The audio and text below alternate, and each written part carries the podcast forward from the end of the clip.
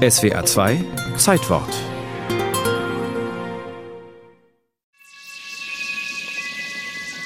Ludwigshafen im Herbst 1949. Der Chemiker Fritz Stastny sucht einen neuen, vielseitig verwendbaren Isolierstoff. Er nimmt das aus Erdöl gewonnene Polystyrol, rührt es mit Pentan zusammen und füllt es in eine verschließbare Schuhcremedose. Im Laborbüchlein notiert er Klare Lösung bei Raumtemperatur bis 1.12.1949 gelagert. Durchsichtige, harte Scheibe entnommen. Das war natürlich noch kein Styropor, aber jetzt kommt Kollege Zufall ins Spiel.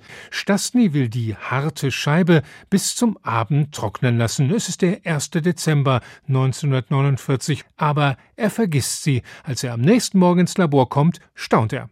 Der Dosendeckel saß neckisch wie eine Baskenmütze auf einem 26 Zentimeter hohen Schaumstrang. Es ist die Geburtsstunde eines Kunststoffklassikers. Fritz Stastny, damals 41 Jahre alt und ein Tüftlererfinder wie aus dem Lehrbuch, war begeistert. Sein Arbeitgeber auch. Der jubelte später in einem Werbefilm. Durch Treibmittel vergrößert Styropor sein Volumen beim Erwärmen bis zum 50-fachen.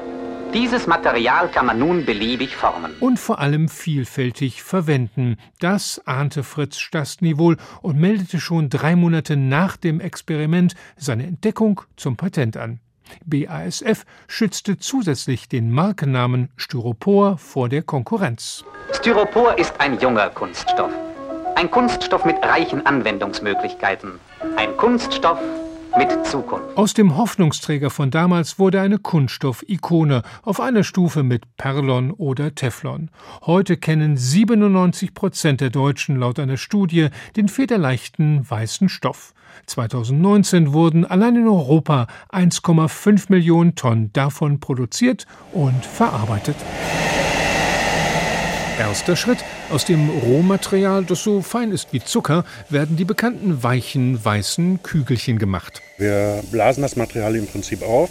Olaf Gockel ist Betriebsleiter eines Verpackungsherstellers. Durch Wasserdampf dehnt sich das Pentan aus, erweicht die Hülle des äh, Polystyrols und dadurch dehnt sich die Perle halt aus, sodass die 98 Prozent Luft irgendwann eindiffundieren können. Dieses Vormaterial wird in eine Maschine gepumpt, die daraus zentimetergenau Formteile macht und wieder ist Wärme im Spiel. Damit verschweißen die einzelnen Perlen miteinander.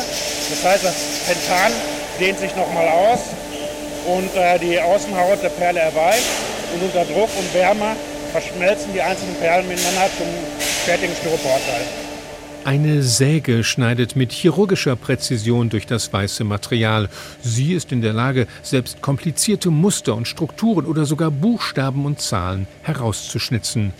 Styropor hält nicht nur Häuser warm, sondern auch Gegenstände und Waren aller Art werden damit verpackt, geschützt und transportiert. Tiere schützen sich gegen Kälte durch kleine Luftpolster im Fell. In gleicher Weise wirkt der Schaumstoff mit seinen luftgefüllten Zellen. Styropor hält die Pizza vom Lieferservice warm und den frisch gefischten Kabeljau auf dem Fangschiff frisch. Es ist wasser- und geruchsabweisend, sehr stabil und langlebig. Und genau das ist das Problem. Es ist nicht biologisch abbaubar. Zurzeit steht kein alternatives Biomaterial zur Verfügung. Ich will das nicht ausschließen, dass es das vielleicht in zwei, drei Jahren gibt, sodass man es auch verarbeiten kann. Heute sehen wir das eigentlich noch nicht so. Doch die Nachfolger des Tüftlers Fritz Stastny suchen auch dafür eine Lösung.